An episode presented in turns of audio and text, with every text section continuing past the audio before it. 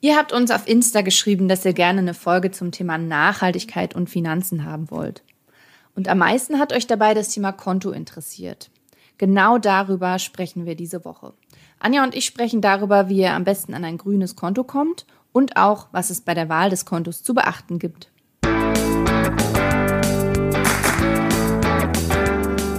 Auf Geldreise, der Finanztipp-Podcast für Frauen mit Anja und Annika.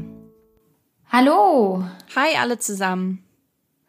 Annika, du hast ja schon in der allerersten Folge gesagt, Nachhaltigkeit ist dein Herzensthema. Aber ist ja auch mal ein super breites Feld. Also, was genau meinst du damit? Was ist Nachhaltigkeit für dich? Ja, Anja, das verrate ich dir gleich. Aber zunächst mal, wo du Herzensthema sagst, die Geldreise ist ja auch mein Herzensthema. Und deshalb nutze ich mal die Chance an dieser Stelle für eine kurze Bitte. Also Leute, wenn ihr unseren Podcast gut findet, dann abonniert ihn doch einfach oder gebt uns einen Kommentar oder auch eine Bewertung bei iTunes. Dann können wir nämlich noch mehr interessierte Geldreisende erreichen. So, Anja, jetzt aber zu deiner Frage. Du hast natürlich recht. Nachhaltigkeit ist ein breites Feld. Für mich heißt es in erster Linie, dass ich mir sehr viele Gedanken darüber mache, wie sich jetzt mein Konsum konkret auf unsere Umwelt, aber auch auf andere Menschen auswirkt. Und für mich bedeutet das, ich versuche Plastik zu sparen, wo ich kann. Und ich möchte auch eigentlich nicht, dass mein Gemüse um die halbe Welt geflogen wurde, bevor es auf meinem Teller landet. Und deshalb habe ich für mich eine Biokiste von der solidarischen Landwirtschaft und esse weitestgehend saisonal und regional. Und ich möchte auch ähm, zum Beispiel, dass Menschen, die meine Klamotten genäht haben, dafür fair bezahlt werden und für mich kommt deswegen HM oder Primer gar nicht in die Tüte. Ich weiß aber auch, dass man sich das erstmal leisten können muss und dass es nicht jeder kann. Und auch ich finde es ehrlich gesagt nicht immer so leicht. Am leichtesten und am nachhaltigsten ist es ja letzten Endes auch gar nichts zu kaufen, wenn das denn geht. Und das versuche ich halt auch ganz oft. Gut, dass du nochmal gesagt hast, wenn das denn geht, weil manchmal ist das ganz schön schwierig. Hm, das stimmt allerdings, ja. Aber Anja, was ist Nachhaltigkeit für dich und ist dir das eigentlich wichtig? Ja, also nachhaltig für mich ist tatsächlich sinnvoll mit Ressourcen haushalten und umgehen, die unser Planet uns zur Verfügung stellt. Und ich weiß auch, dass das so ein bisschen verschult ist, die, die Definition. Ähm, deswegen muss ich auch einfach sagen, wie du es ja auch schon gesagt hast, man muss auf den Bereich abstellen, den man betrachtet. Allein wenn ich unser heutiges Thema nehme, also nachhaltige Geldanlage, da, da, würde ich Nachhaltigkeit ganz anders definieren, als wenn wir über nachhaltige Landwirtschaft sprechen würden.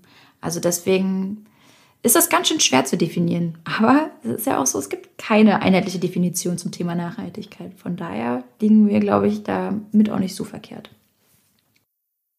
ob mir Nachhaltigkeit wichtig ist. Also sagen wir mal so, ich versuche auf jeden Fall meinen Beitrag zu leisten.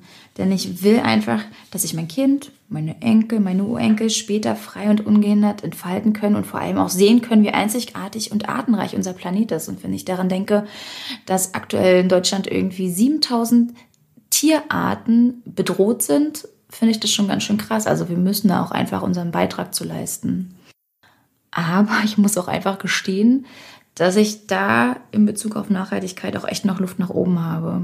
Also das ist alles gar nicht mal so billig. Und ich denke da an deine Biokiste, Annika. Das kann sich nun mal auch nicht jeder leisten, auch wenn er es vielleicht wollte. Und genauso sieht es nun mal bei den Klamotten aus. Kann sich auch nicht jeder leisten, ein fair produziertes Shirt zu kaufen fürs Kind. Wie teuer ist sowas? Mindestens? Wie teuer, Annika? Ja, so 15 Euro würde ich jetzt mal sagen, da geht's los. Ja, das, also ich glaube, das überlegst du dir schon zweimal, ob du für dein Kind, was super schnell herauswächst und tendenziell das Shirt ganz schnell einsaut oder kaputt macht, dann 15 Euro dafür ausgibst. Ja, absolut, das verstehe ich, klar. Ja, also deswegen, deswegen da auf jeden Fall die Einschränkung. Und na klar, ich weiß auch, es gibt, gäbe noch die Variante Secondhand. Und das ist ja in der Modebranche auch eine Form von Nachhaltigkeit.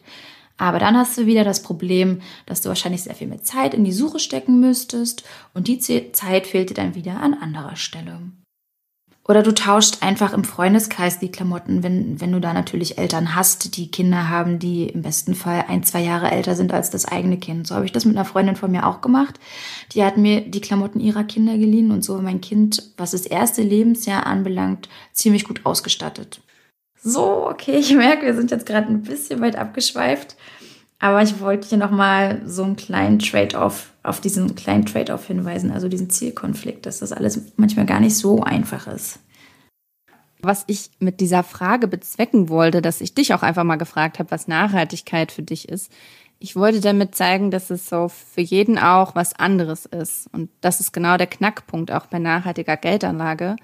Es gibt letzten Endes keine einheitliche Definition dafür, was Nachhaltigkeit ist. Und dank Greta ist das Thema Klima und Umwelt ja jetzt mehr in den Vordergrund gerückt und Nachhaltigkeit und Bio, würde ich sagen, sind schon ein Trend. Also ich habe da auch mal nachgeschaut.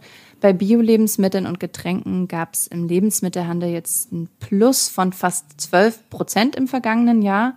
Also da bewegt sich was. Aber deswegen stürzen sich halt auch immer mehr Anbieter im Bereich Geldanlage darauf. Also so Banken, Fondsgesellschaften und Versicherer. Und weil, wie wir ja gerade gesagt haben, nicht wirklich feststeht, was die Definition für Nachhaltigkeit ist, kann das im Prinzip jeder momentan sich auf die Verpackung schreiben, dass er grün ist. Auf EU-Ebene ist die Politik aber gerade an dem Thema dran. Die haben jetzt mit der sogenannten Taxonomie bestimmte Kriterien festgelegt und nur wer denen entspricht, darf sich dann grün auf die Verpackung schreiben. Das dauert aber noch, bis das Ganze dann konkret in Gesetze gegossen ist. Diese bestimmten Kriterien sollen auf sechs Klimaziele abstrahlen, die eben auch in dieser grünen EU-Verordnung, nenne ich es jetzt mal, festgehalten sind. Unter anderem die Investitionen in Klimaschutz oder auch der Schutz und die Wiederherstellung des Ökosystems. So, wir wollen euch aber nicht mit den ganzen Klimazielen und Kriterien langweilen. Wenn es euch genauer interessiert, wann eine wirtschaftliche Tätigkeit als ökologisch nachhaltig eingestuft wird oder nicht, dann schaut einfach mal in unsere Shownotes, da haben wir was für euch verlinkt. Trotzdem solltet ihr aber auch immer berücksichtigen, wie ihr Nachhaltigkeit für euch definiert und was das für euch ganz persönlich bedeutet. Ist es euch wichtig, dass ihr euer Geld nicht in Unternehmen investiert, die Kinderarbeit unterstützen oder die Produktion von Waffen? Liegt euch Umweltschutz am Herzen oder ist es euch wichtig, dass Unternehmen innerhalb ihrer Strukturen für Gleichberechtigung und Chancengleichheit sorgen? Also zum Beispiel, wenn die Chefposten verteilt werden zwischen Männern und Frauen. Denn ganz ehrlich, auch das ist Nachhaltigkeit und zwar soziale Nachhaltigkeit.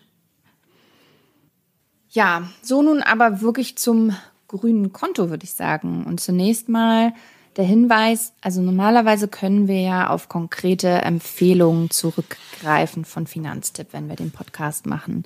In dem Fall bei dem Thema aber leider noch nicht. Denn bei uns ist es ja so, bevor unsere Redaktion Produkte empfiehlt, testen wir. Das heißt, wir legen konkret Kriterien fest und sagen dann, was ist ein gutes Produkt. Und das ist meist sehr, sehr aufwendig. Wir haben da auch ein Team, unsere wissenschaftliche Leitung mit dabei. Das ist einfach eine Sache, die zieht Zeit und das ist auch gut so, weil das soll ja ordentlich gemacht werden. Und in dem Bereich sind wir schlicht noch nicht dazu gekommen, weil wir sind ja einfach kein Riesenteam und es gibt so viele Finanzthemen. Aber das Ganze soll uns jetzt nicht davon abhalten, dass ich hier mit euch teile, wie ich persönlich mein grünes nachhaltiges Girokonto gefunden habe. Und ich glaube, dass das auch ein guter Weg ist, damit ihr selber für euch eins findet, was dann zu euch passt. Äh, Annika, erste Zwischenfrage, bevor du weiter erzählst, wie du dein nachhaltiges Konto gefunden hast. Ich würde gern wissen, wo genau eigentlich der Unterschied liegt zwischen nachhaltigen und sagen wir mal konventionellen Banken. Das ist ein guter Punkt. Also nachhaltige Banken schließen bestimmte Firmen aus ihren Geldgeschäften aus, zum Beispiel welche die Menschenrechte verletzen oder die Kinderarbeit dulden. Deren Geld fließt dann eben nicht in die Waffenindustrie und auch nicht in Firmen, die mit Nahrungsmitteln spekulieren. Und bei konventionellen Banken, da sieht es ganz anders aus. Denn da sind diese Branchen eben nicht ausgeschlossen und unter Umständen investierst du da eben zum Beispiel in Waffen. Wie hast du denn jetzt dein Konto gefunden? Ja, ich habe damals einfach mal geschaut, was sind eigentlich die großen nachhaltigen Banken. Also die GLS, die kennen ja sicher viele. Dann die Triodos, die kommt ursprünglich aus den Niederlanden. Dann gibt's noch die Ethikbank und die Umweltbank, wobei letztere hat gar kein Girokonto. Also die könnt ihr jetzt aus der Liste für euch gedanklich schon mal streichen. Und ähm, ja, manche sehen auch noch bestimmte kirchliche Banken als nachhaltig an, weil die auch für ihre Geldanlage zum Teil bestimmte Kriterien ansetzen. Ja, und dann gibt's noch relativ neu die Tomorrow. Das ist eine Smartphone-Bank mit kostenlosem Konto. Darauf hatten mich ja einige von euch hingewiesen, als ich in einer Folge mal gesagt habe, dass ich für mein nachhaltiges Konto Geld bezahle. Vielen Dank dafür. Ich habe mich total gefreut. Ähm, ich habe auch mit unserer Expertin Josephine mich kurz dazu ausgetauscht und sie meinte, weil die Bank so kurz am Markt ist, kann man noch nicht so viel darüber sagen. Äh, außer einem Girokonto mit Karte haben die sonst auch noch nicht so viel. Und das Geld abheben bei solchen Smartphone-Banken ist immer so eine Sache. Das ist eher was für Leute, die eben mit Karte bezahlen wollen. Und im Fair Finance Guide ist Tomorrow auch noch nicht gelistet, habe ich gesehen. Was ist denn der Fair Finance Guide? Davon habe ich noch nie was gehört. Also den kann ich euch echt empfehlen. Der wurde von Oxfam ursprünglich gegründet und wird in Deutschland von Facing Finance koordiniert. Dort werden die Selbstverpflichtungen der Banken analysiert und bewertet. Und mit Fallstudien prüfen die dann auch, inwiefern Finanzinstitute sich wirklich an ihre Selbstverpflichtungen halten. Das Gute für euch und eure Kontosuche dabei, die haben so ein Ranking für Banken. Anhand von bestimmten Kriterien könnt ihr dann vergleichen, wie nachhaltig eine Bank ist. Also wieder nachhaltig in eurem Sinne. Denn auch hier ist halt wieder, wie schon eingangs erwähnt, die Frage wichtig, was ist für euch Nachhaltigkeit? Sind es Menschenrechte, Naturschutz oder eben der Ausschluss von Rüstungsindustrie? Also worauf sollte eure Bank achten? Was sollte sie mit eurem Geld tun oder eben lieber nicht tun? Und ihr könnt dann auch konkret zwei Banken miteinander beim Fair Finance Guide vergleichen und euch eben ansehen, was macht die Bank im Bereich Klimaschutz oder was macht sie zum Beispiel im Bereich Gender Equality. Ja, den Link packe ich für dich, Anja, und für alle anderen in die Show Notes, also den Link zum Fair Finance Guide. Sehr gut, danke dir. Die Tomorrow soll da übrigens auch noch gelistet werden. Die Leute vom Fair Finance Guide sind da aktuell dran, aber das dauert wohl noch ein bisschen, weil, wie gesagt, die ist halt noch nicht ganz so lange am Markt.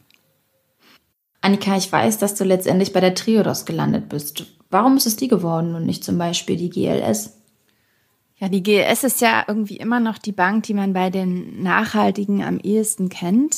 Das ist auch einfach die älteste. Und ich hatte die damals auch zuerst im Blick und habe mir dann aber auch die anderen großen angesehen. Und dann habe ich mit einer Exit-Tabelle tatsächlich einfach Konditionen verglichen. Also ich habe mir angeguckt, was kostet das Konto? Und dann ist es oft so, dass ein monatlicher Grundbetrag angegeben ist. Und dann zahlt man nochmal pro Jahr für die Girokarte, wenn man sie braucht, dann eben auch nochmal für die Kreditkarte. Und ich habe das dann für mich umgerechnet, um herauszufinden, was ich konkret im Jahr bezahlen würde. Und damals gab es noch nicht so große Preisunterschiede. Deswegen habe ich weiter ähm, überlegt, was mir wichtig ist. Aber eine Sache übrigens nochmal, Anja, zum Thema Preis ich lese, ich weiß nicht, ob das bei dir auch so ist, aber ich lese die Mitteilungen meiner Bank nicht wirklich.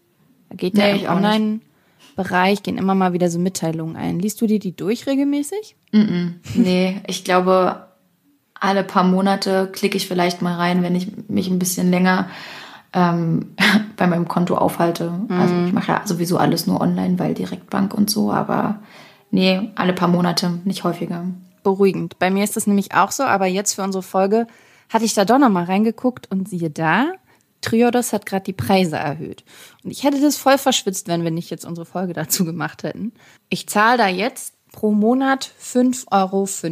Also genau jetzt dem April. Vorher habe ich 4,50 Euro bezahlt. Also einen Monat mehr, ein Euro mehr pro Monat.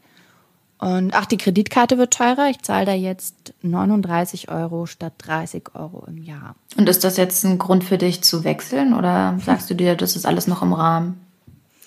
Ja, ähm, ich könnte mal darüber nachdenken, sag ich mal. Ich, ich überlege auch vielleicht wirklich zu Tomorrow zu wechseln, bin aber noch gerade am Zögern. Vielleicht kriege ich da ja noch mal einen Anschub, wenn die denn tatsächlich im Fair Finance Guide sind und jemand für mich sich auch nochmal ganz genau angeguckt hat, ähm, was eigentlich deren Selbstverpflichtungen sind und deren Kriterien letzten Endes sind.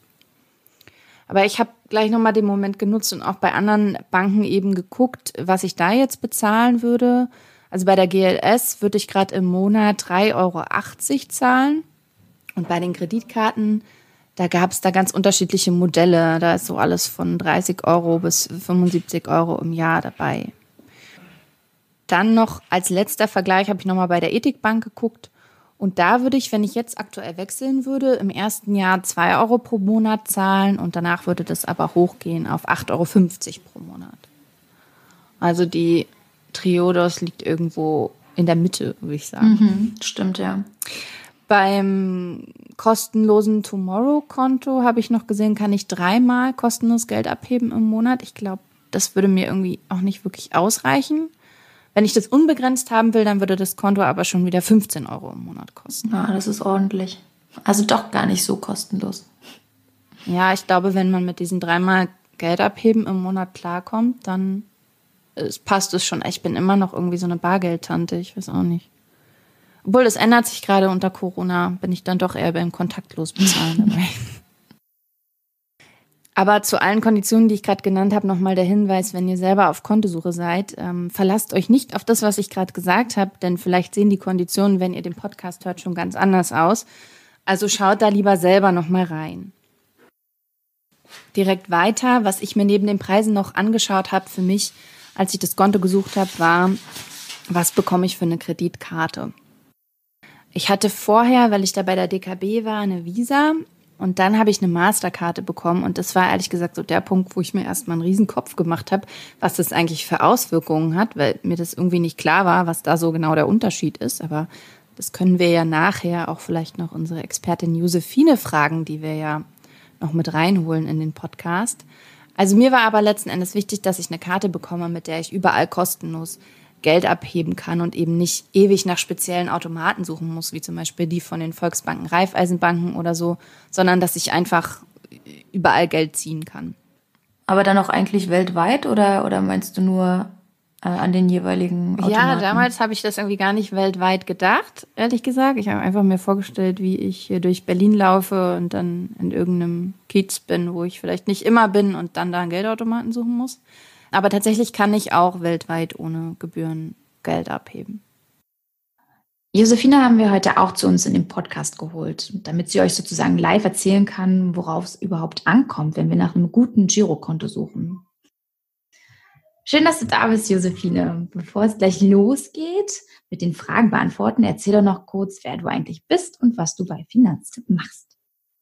Hallo, also ich mache bei Finanztipp die Themen Girokonto, Kreditkarte und Kredit. Also was kostet das, wie kriegt man das am besten, wie lässt man sich nicht reinlegen und so weiter und so fort.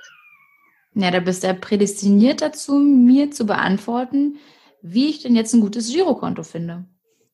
Genau, also wir gucken bei Finanztipp erstmal, was kostet das Girokonto eigentlich. Also vor allem gucken wir, was kostet das äh, im Jahr. Und da gucken wir auf alle Kosten, halt nicht nur, wie man es dann sehr oft auf Vergleichsseiten sieht, auf die monatlichen Kosten und vielleicht noch auf die Jahreskosten für eine Karte, sondern auch auf restliche Sachen. Zum Beispiel, was kostet eine Überweisung, was kostet so ein TAN-Verfahren, weil zum Beispiel die SMS, die ihr benutzt, um Geld zu überweisen, die kostet inzwischen sehr oft was. Und wir gucken auch meinetwegen auf die Kosten von so einem Generator, um äh, eine Tanne zu, äh, zu laden. Und äh, daneben geht es natürlich darum, wenn ihr jetzt ein Girokonto sucht, ähm, wie praktisch ist das Konto eigentlich? Also wie ko gut kommt ihr mit dem Konto klar? Da geht es zum einen darum, wo könnt ihr Geld abheben und ähm, gibt es genug Geldautomaten äh, bei euch in der Nähe, wo ihr kostenlos ähm, Geld abheben könnt? Sind die vielleicht dauernd leer oder ähm, ist da immer eine Schlange, dann ist das halt super unpraktisch. Und dann auf der anderen Seite geht es auch einfach um das Banking. Also wie leicht könnt ihr eine, eine Überweisung machen? Und ähm, vielleicht geht es inzwischen bei einer bestimmten Bank nur noch über das Smartphone, weil inzwischen setzen viele, viele Banken sehr auf die Apps und vielleicht kommt ihr gar nicht mit der App klar oder ihr wollt überhaupt nicht euer Smartphone für die Bankgeschäfte nutzen. Und das sind dann auch noch so Faktoren, auf die man gucken sollte. Annika, wie ist denn das bei dir? Bezahlst du für Überweisungen? Und wie findest du das Handling? Praktisch, intuitiv oder eher das Gegenteil? Hm. Ich äh, nutze das Online-Banking einfach nur am Desktop. Also ich habe jetzt keine App. Das passt für mich schon. Früher, muss ich sagen, habe ich oft gedacht, dass ich das Handling bei der DKB besser fand als bei der Triodos. Aber ich glaube, die haben da mittlerweile nachgezogen. Also ich komme da echt gut klar, muss ich sagen. Aber ich bin da auch kein Mensch mit super hohen Ansprüchen. Ja, und für Überweisungen zahle ich nicht. Nee. Aber ähm, Josephine, was wir uns vorhin noch gefragt hatten, auf was sollte ich eigentlich bei einer Kreditkarte achten? Also die GLS habe ich gesehen, bietet zum Beispiel auch eine Debitkarte an und macht es jetzt eigentlich einen Unterschied, ob ich eine Mastercard oder eine Visa-Karte habe? Also die einfache Frage zuerst, macht es einen Unterschied zwischen Mastercard und Visa? Äh, nein, also die werden weltweit akzeptiert. Es kann schon mal sein, dass es vielleicht in irgendeinem, sagen wir mal, exotischerem Land so ist, dass die eher Mastercard oder Visa akzeptieren. Aber da sollte man sich dann vorher einfach mal informieren für dieses eine Land. Und insgesamt sollte man bei solchen Ländern schon mal gucken, wie es da ist mit dem Geldabheben, weil es kann zum Beispiel sein, dass man da nur kleinere Summen bei äh, den Geldautomaten abheben kann oder es super teuer ist dann sollte man vielleicht öfter Bargeld holen und da muss man halt gucken, wo man das Bargeld unterbringt. So, das ist die eine Frage. Die andere ist ja dieses Debitkarten. Hm, da geht es darum, wie werden ähm, die Kreditkarten, was man damit äh, bezahlt hat, abgebucht. Und da gibt es unterschiedliche Sorten. Also Debitkarten sind eigentlich nicht wirklich Kreditkarten. Ähm, jeder Deutsche würde das sagen, doch ist es, weil da steht Mastercard oder Visa drauf, aber man kriegt mit diesen Karten keinen Kredit. So, das funktioniert dann so, dass das Geld ähm, zeitnah von dem ähm, Konto abgebucht wird, also wie ihr das schon von der EC-Karte kennt. Ähm, die haben dann noch eine, eine Prepaid-Karte im Programm. Da läuft es so, dass ähm, das Geld vorher auf ein Kartenkonto ähm, geladen werden muss und dann könnt ihr es nutzen. Und äh, sowohl äh, Debit als auch Prepaid sind ganz gut, wenn man vielleicht nicht so super ist, seine Finanzen im Blick zu behalten. Bei Debitkarten und bei Prepaid-Karten kann es aber passieren, dass ihr Probleme gibt, wenn ihr zum Beispiel ein ähm, Hotel bucht oder einen Mietwagen. Denn dann ist es so, dass ihr vielleicht online das Hotel gebucht habt und dann steht ihr dann da vor Ort und dann sagen sie euch, nee, die Karte akzeptieren wir nicht. Dann ist keine mhm. Kreditkarte.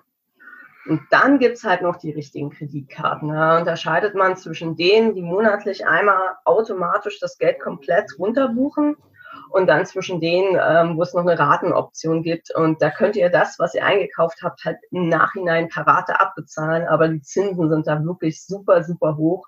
Und wir empfehlen dann halt immer, ähm, selbst wenn ihr so eine Karte habt, das Geld auf einen Schlag jeden Monat zu bezahlen, damit ihr da nicht in irgendwie anfängt, einen Schuldenberg äh, aufzubauen, der ähm, ziemlich, ziemlich teuer ist.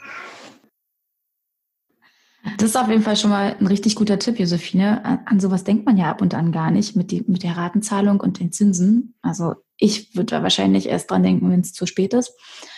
Ähm, aber nochmal zum nächsten Step eigentlich, weil was dann noch kommt, ist ja eigentlich nur noch der Kontowechsel. Und ich persönlich habe das bisher noch nie machen müssen. Wenn, dann habe ich mein Konto vorher leergeräumt und dann gekündigt. Aber es liegt natürlich auch daran, dass ich seit Ewigkeiten mindestens zwei Konten laufen habe bei unterschiedlichen Banken. Von daher war das halt auch kein Akt. Und trotzdem geht es aber auch einfacher, und zwar mit der Kontowechselhilfe. Und den Tipp habe ich ja von dir. Wie genau läuft denn das jetzt ab, Josephine?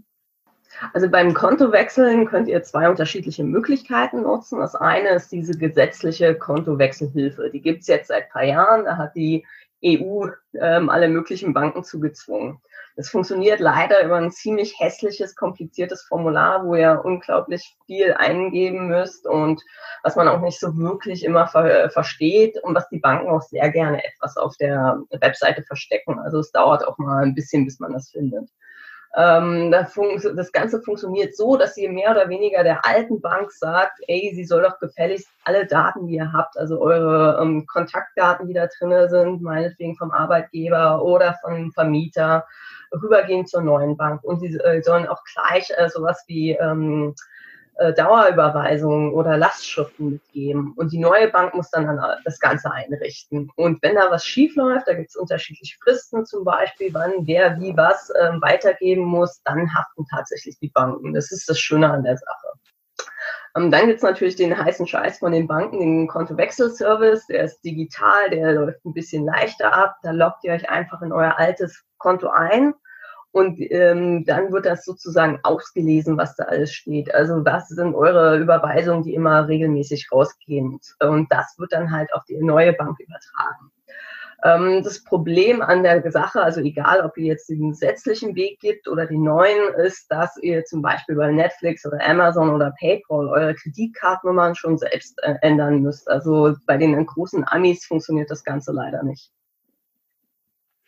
Cool, Josefina. So viele Infos. Vielen, vielen lieben Dank. Ich glaube, es hätte mir sehr geholfen, wenn ich dich damals gehabt hätte, schon als ich mein Konto für mich ausgesucht habe. Ähm, ich kann euch allen den Link auch zum Thema Girokonto, was man da beachten muss, nochmal in die Shownotes packen. Josefina hat da bei uns ja einen sehr coolen Ratgeber auch zugeschrieben. Und da gibt's auch nochmal einen Ratgeber zum Thema Kontowechsel, den schmeiße ich auch noch dazu. Ja, an der Stelle, Josephine, könnten wir dich eigentlich schon mal verabschieden. Super, dann euch noch vielen Spaß, äh, viel Spaß mit der Folge. Ja, vielen danke. Dank, dass du dabei warst. Genau, danke Tschüss. dir. Bis dann. Also mich kribbelt es ja jetzt ehrlich gesagt direkt auch weiterzusprechen über nachhaltige Geldanlage in Bezug auf Aktien und Co. Aber das würde die Folge dann doch sehr lang machen. Ich würde sagen, wir heben uns das für ganz bald und für eine neue Folge auf. Und dann sprechen wir aber auch auf jeden Fall über den Kommentar von Janine, die hat uns auf Insta geschrieben. Die Umweltbank bietet keine ETFs an, weil sie deren Kriterien nicht entsprechen. Und nun? Ja, liebe Janine, das kenne ich sehr gut. Ich habe das die Triodos auch schon mal gefragt, warum die eigentlich keine ETFs haben. Die Antwort vom Kundenservice war sehr ähnlich. Bedauerlicherweise bieten wir nur unsere vier nachhaltigen Triodos-Fonds an hier haben wir die Sicherheit, dass die Geldanlagen wirklich nachhaltig sind. Und ich habe deswegen einfach mal bei der Trio das angerufen und mir das auch nochmal genau erklären lassen von Michael, der arbeitet dort in der Kommunikation. Das dann aber in unserer nächsten Folge zum Thema nachhaltiger Geldanlage. Wie immer an dieser Stelle unsere Zusammenfassung für unsere heutige Folge, nämlich nachhaltige Konten. Der erste Schritt beim Thema Nachhaltigkeit. Überlegt euch, was das genau für euch bedeutet und was für euch dabei wichtig ist. Dann könnt ihr einen Blick auf den Fair Finance Guide werfen und schauen, welche Bank legt einen Schwerpunkt auf die Kriterien, die euch wichtig sind. Überlegt euch bei der Wahl des Kontos also wirklich, was ist euch wichtig? Wollt ihr einfach das günstigste Konto? Wollt ihr überall kostenlos abheben können?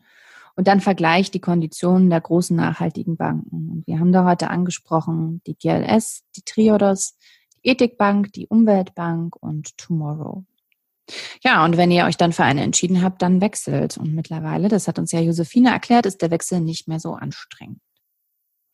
Und jetzt bin ich ehrlich gesagt ganz gespannt, wer wirklich wechselt. Schreibt uns doch gerne und schickt uns vielleicht einfach ein Foto mit euch und der neuen Bankkarte. Dann aber unbedingt Name und Kontonummer mit der Hand abdecken. Oh ja, stimmt. Das wäre ganz gut. Aber ich würde mich jedenfalls freuen, wenn da was kommt von euch. Und ja, wie immer, wenn ihr Fragen habt oder Themenwünsche, dann schreibt uns gerne auf Instagram und dann würde ich sagen, erstmal liebe Grüße an euch alle und bleibt natürlich weiterhin nachhaltig gesund. Bis nächste Woche. Ciao. Bis dann. Tschüss.